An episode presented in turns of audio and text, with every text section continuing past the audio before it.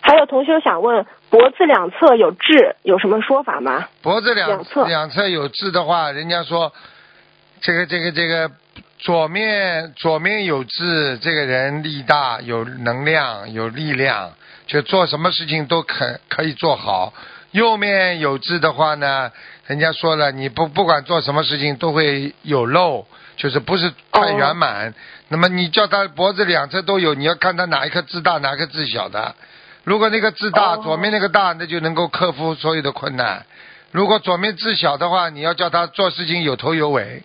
好了，哦，明白了。哎，师傅，还有就是同学问脖子脖子跟正中偏一点的那个痣好不好？